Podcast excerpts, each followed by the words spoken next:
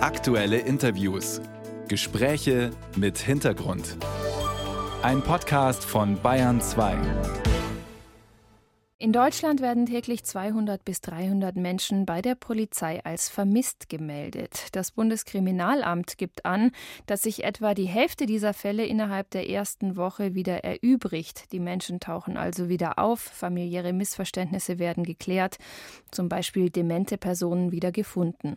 Der Anteil der Menschen, die länger als ein Jahr vermisst gelten, der liegt etwa bei drei Prozent. Das sind statistisch natürlich wenige Fälle, aber diese Statistik Statistik nutzt den Familien, die betroffen sind, überhaupt nichts. Peter Jamin ist Journalist, Buchautor und außerdem Experte für vermisste Menschen. Er berät Angehörige. Ihn begrüße ich jetzt am Telefon der Wein 2 Radio Welt. Guten Morgen, Herr Jamin. Ja, guten Morgen. Es gibt ja diesen eigentlich blöden Spruch, der ist beim Zigarettenholen verschwunden. Ist das ein blöder Spruch oder gibt es tatsächlich solche Fälle? Nein, es gibt tatsächlich immer wieder solche Fälle, aber sie sind vereinzelt. Ich selbst habe nur zwei Fälle selbst äh, erlebt. Aber ich möchte noch etwas zu der Statistik sagen. Mhm. Wir müssen eins sehen, im Jahr verschwinden etwa 124.000 Menschen und werden bei der Polizei als vermisst registriert. Davon sind 90.000 Kinder und Jugendliche. Mhm. Und wenn wir also von, von Menschen sprechen, die verschwinden, dann sind das immerhin fast 4.000 Menschen jedes Jahr, die länger als ein Jahr fortbleiben. Bei Kindern und Jugendlichen ist es auch so, dass sich dann Gott sei Dank ähm, die Fälle innerhalb kurzer Zeit wieder erübrigen? Oder was sind die Motive, dass Jugendliche verschwinden? Also es ist so, dass äh, hinter dem Verschwinden von Menschen, also auch von Kindern und Jugendlichen, die ganze Palette der Probleme steckt, äh, die wir kennen, nur in einer extremen Form. Das heißt, die Menschen kommen nicht mehr klar mit ihrer Situation und hauen ab. Meistens schreiben sie auch keinen Abschiedsbrief, sondern die verschwinden einfach, weil der Druck so groß ist. Dahinter steht also, ob es geht um Prüfungsängste, Gewalt in der Familie, Drogensucht, Alkoholsucht, finanzielle Probleme, Demenz natürlich, wie Sie schon gesagt haben, psychische Probleme, finanzielle Sorgen, also alles, was man sich vorstellen kann, das ist der Grund, warum Menschen verschwinden. Das große Problem ist, dass wenn die Menschen dann zur Polizei gegangen sind und ihre äh, und ihre Vermisstenanzeige aufgegeben haben, dass sie dann zum Küchentisch nach Hause gehen und sagen, was machen wir jetzt? Und sie mhm. wissen nicht, was zu tun ist, denn die Probleme sind ja da. Und das Schlimme ist, dass sie nie wissen, was passiert ist, schwanken die da zwischen der Annahme, ist mein geliebter Mensch tot, ist er bei einem Unfall äh, verunglückt? Äh, ist er freiwillig weggegangen? Habe ich mich falsch verhalten? Habe ich jemanden aus dem Haus getrieben? Also da, das sind große Unsicherheiten und die Menschen kommen nicht zur Ruhe, solange bis jemand zurückkommt. Was raten Sie Familien in dieser Situation?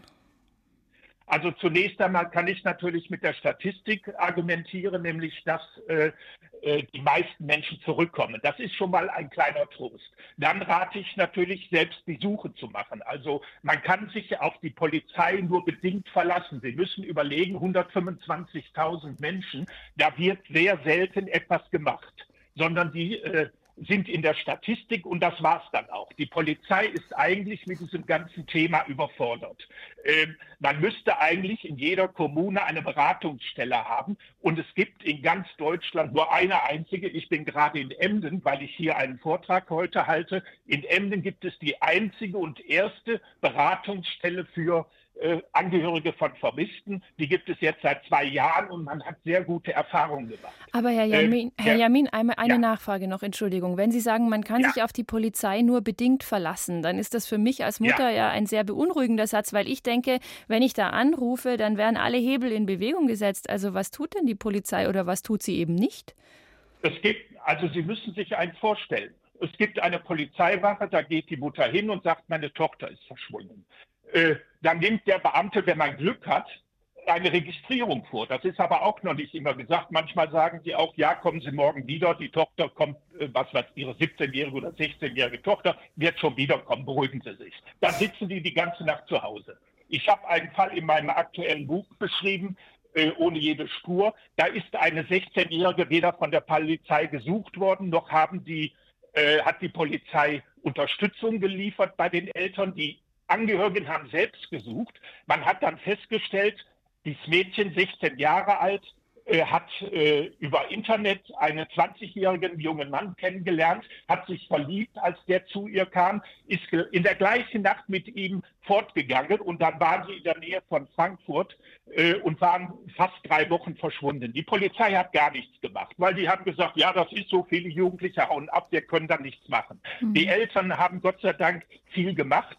Die äh, Geschwister kannten sich in Computern gut aus und haben äh, Hinweise gefunden, in welcher Stadt sich dieses Pärchen befindet. Dann sind die Eltern hingefahren, haben in Kaufhäusern und an Bahnhöfen und so fort äh, Suchzettel aufgehängt. Und ein Kaufhausdetektiv hat dann ein paar Wochen später äh, dieses mhm. Pärchen gesehen, hat die Polizei alarmiert und dann wurde das Mädchen wieder nach Hause gebracht. Das heißt, Herr Jamin, Sie würden, ja. Sie würden betroffenen Eltern durchaus raten, an die Öffentlichkeit zu gehen.